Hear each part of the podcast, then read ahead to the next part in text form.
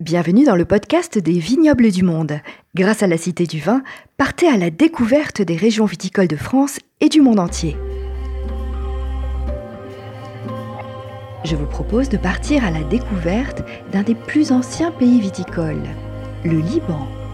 Le Liban est en effet situé sur ce que l'on appelle le croissant fertile, qui va de la Mésopotamie en passant par le Caucase et qui longe la Méditerranée jusqu'à Israël et la Jordanie.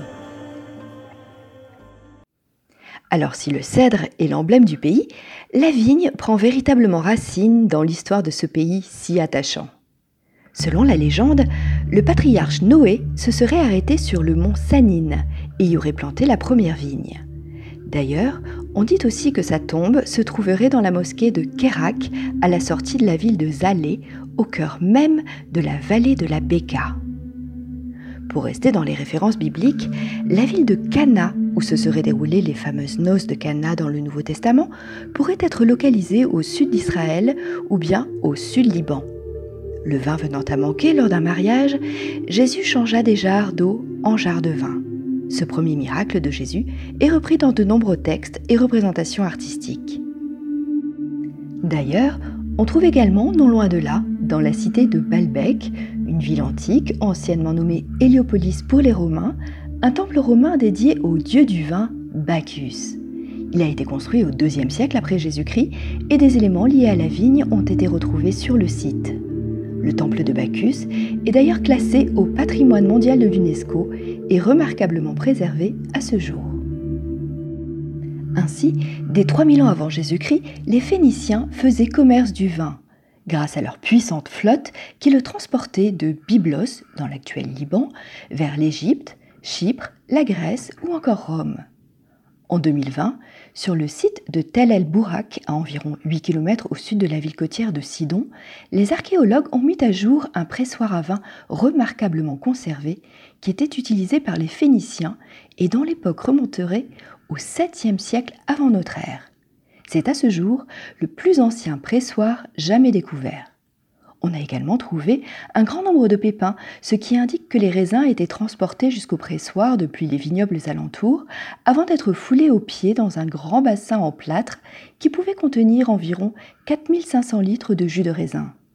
Le mou ainsi obtenu était recueilli dans une grande cuve, puis versé dans des jarres caractéristiques appelées amphores pour la fermentation, la maturation et le transport. Certains sites vinicoles similaires ont également été découverts sur la côte nord de ce qui est aujourd'hui devenu Israël, un territoire qui appartenait autrefois au royaume phénicien de Tyr et Sidon. Ainsi, si les premières preuves de vinification ont à ce jour été découvertes en Géorgie et remontent à 8000 ans, on sait que les Phéniciens ont largement contribué à sa diffusion dans le monde méditerranéen, aux côtés de produits comme l'huile d'olive ou d'innovations comme l'alphabet et le verre. Chez les Phéniciens, le vin était utilisé pour des cérémonies et ce breuvage était notamment bu lors de sacrifices religieux. La production de vin continue au Moyen Âge grâce aux marchands vénitiens qui traversent la Méditerranée pour acheter ce vin dont ils sont en friands.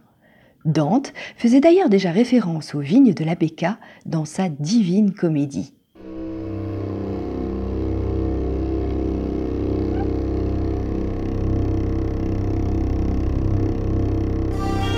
Mais à partir de 1517, le Liban fait désormais partie intégrante de l'Empire ottoman, et durant plusieurs siècles de domination musulmane, toute production de vin est proscrite, ce qui marque le premier coup d'arrêt à la viticulture.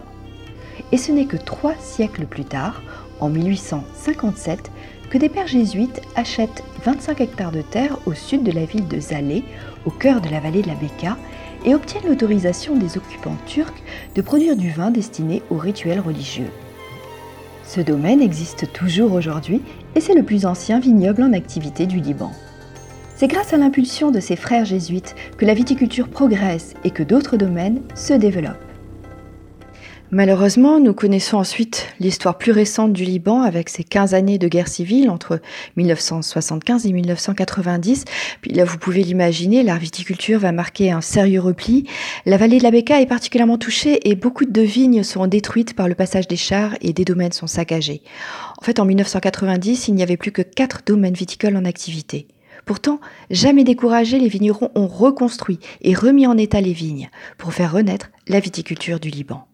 Alors heureusement, depuis les années 2000, le nombre de domaines se développe régulièrement et l'Union vinicole du Liban recense en 2020 un nombre de 51 producteurs qui produisent au total un volume d'environ 8 millions et demi de bouteilles par an. Alors, les dimensions des domaines sont de taille très variable, entre 3 et 4 hectares pour les plus petits, jusqu'à 500 hectares pour les plus grands.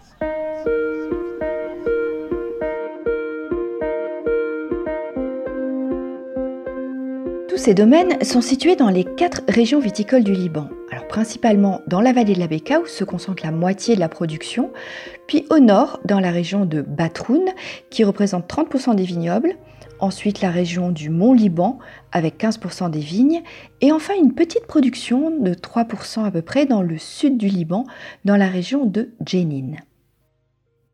Alors si on se concentre plus particulièrement sur la vallée de la Beka, la vallée de la Beka est située à l'est du Liban. C'est donc la principale région viticole du pays et elle représente plus exactement 52% de la production libanaise. Or, pour se situer un petit peu, la vallée de la Beka est encadrée par deux chaînes de montagnes parallèles, à l'ouest par le mont Liban et à l'est par l'Anti-Liban. Or, ce massif de l'Anti-Liban est la chaîne qui va séparer le Liban de la Syrie. Au nord, la région est quasiment désertique et les vignobles s'étendent à partir du sud de la ville de Baalbek. Alors on l'a dit, la vallée fut largement endommagée pendant la guerre, mais reste encore aujourd'hui dans une zone très sensible en raison de sa situation géopolitique entre la Syrie et Israël. La vallée de la Beka est une plaine en altitude et les vignobles sont situés entre 400 et 1800 mètres avec une moyenne de 900 mètres. Son terroir est très caractéristique avec un sol rouge qui indique la présence de fer, mais également des pierres blanches qui forment un sol argilo-calcaire qui est très favorable à la vigne. Ainsi, les racines vont puiser l'eau en profondeur à la recherche d'éléments nutritifs. La vallée bénéficie d'un fort ensoleillement et les températures relativement fraîches la nuit grâce aux montagnes qui l'entourent vont permettre de produire des vins concentrés et bien équilibrés. Alors si on retourne maintenant à l'échelle du pays dans son ensemble, le climat libanais est un climat de type méditerranéen, à tendance océanique l'hiver et subtropical l'été. On va aussi noter des influences maritimes sur la côte où le vent d'ouest va porter de l'air chaud et humide. Dans la plaine de la Beka, le climat va être divisé en deux zones. La partie sud de la Beka connaît un climat plus continental, avec des hivers rigoureux et humides et des étés chauds et secs, tandis que dans la partie nord, rappelez-vous, qui est semi-désertique, on va trouver des vents importants avec peu de pluie, ce qui va nécessiter de l'irrigation. Alors ainsi, on peut trouver au Liban de grands écarts de température allant de moins 15 degrés en hiver jusqu'à plus 37 degrés en été. Comme le temps est généralement chaud et sec au Liban durant la période végétative de la vigne, il n'y a quasiment pas de maladies comme le mildiou, le botrytis ou encore l'oïdium, ce qui va éviter des traitements. Ainsi, beaucoup de vignes sont naturellement en culture biologique. Pour ce qui est du terroir, maintenant, on va trouver un terroir sablonneux en zone côtière.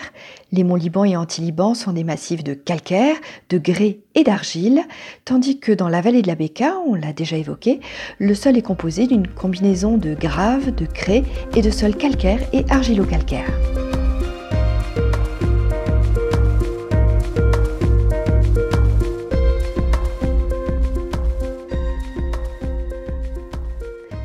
Je vous propose de découvrir maintenant les différents cépages. À ce jour, même si c'est à l'étude depuis plusieurs années, il n'existe pas encore de système d'appellation d'origine contrôlée permettant de délimiter les terroirs, déterminer les rendements, les règles d'irrigation et l'encépagement. Ainsi, le choix des cépages est tout à fait libre. Après la destruction de 80% du vignoble libanais par le phylloxéra à la fin du XIXe siècle, on a privilégié les cépages internationaux. On va ainsi trouver principalement ces cépages internationaux, mais également de plus en plus de cépages du sud de la France qui s'y développent particulièrement bien. Mais on commence également à remettre en valeur quelques cépages indigènes et la redécouverte de ces cépages spécifiques au Liban pourrait apporter de belles surprises à l'avenir. On va majoritairement trouver des cépages rouges qui représentent 80% de la production, qui vinifiés à 63% en vin rouge et 17% sont vinifiés en vin rosé. On va noter une influence bordelaise avec des cépages comme le Cabernet Sauvignon ou le Merlot, mais également une influence rhodanienne avec le Carignan, le Cinsault, le Grenache ou la Syrah, mais également une influence espagnole avec le cépage Tempranillo.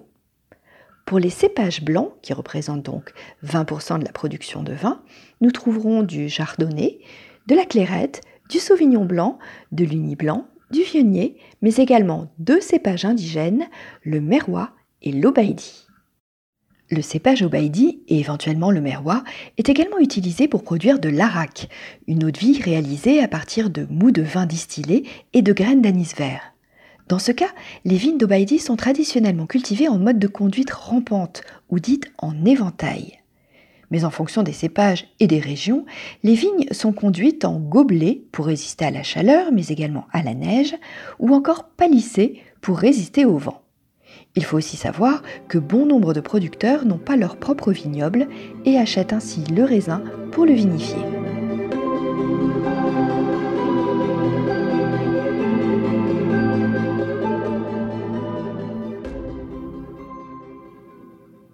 Si l'on souhaite enfin décrire le style général des vins, je dirais que l'on connaît surtout les vins rouges, puissants, concentrés de la vallée de la Béca. La plupart des domaines proposent des vins aux assemblages Cabernet Sauvignon, Syrah. Ce sont des vins opulents et généreux, à la robe intense, avec des arômes de fruits rouges concentrés, voire confiturés, des fruits cuits avec un soupçon d'épices douces et des tanins charpentés assouplis par l'élevage en bois de chêne français. Mais je voudrais revenir sur un cépage autochtone que l'on redécouvre depuis quelques années, le merwa. Lorsqu'il est cultivé en altitude, aux environs de 1500 mètres, il va développer des notes de fruits tropicaux et de melons, avec une pointe minérale suivie d'une belle acidité. C'est véritablement une très belle découverte. Je vous invite à retrouver l'histoire fascinante du berceau des civilisations du vin dans le parcours permanent de la Cité du Vin dans la grande galerie des civilisations.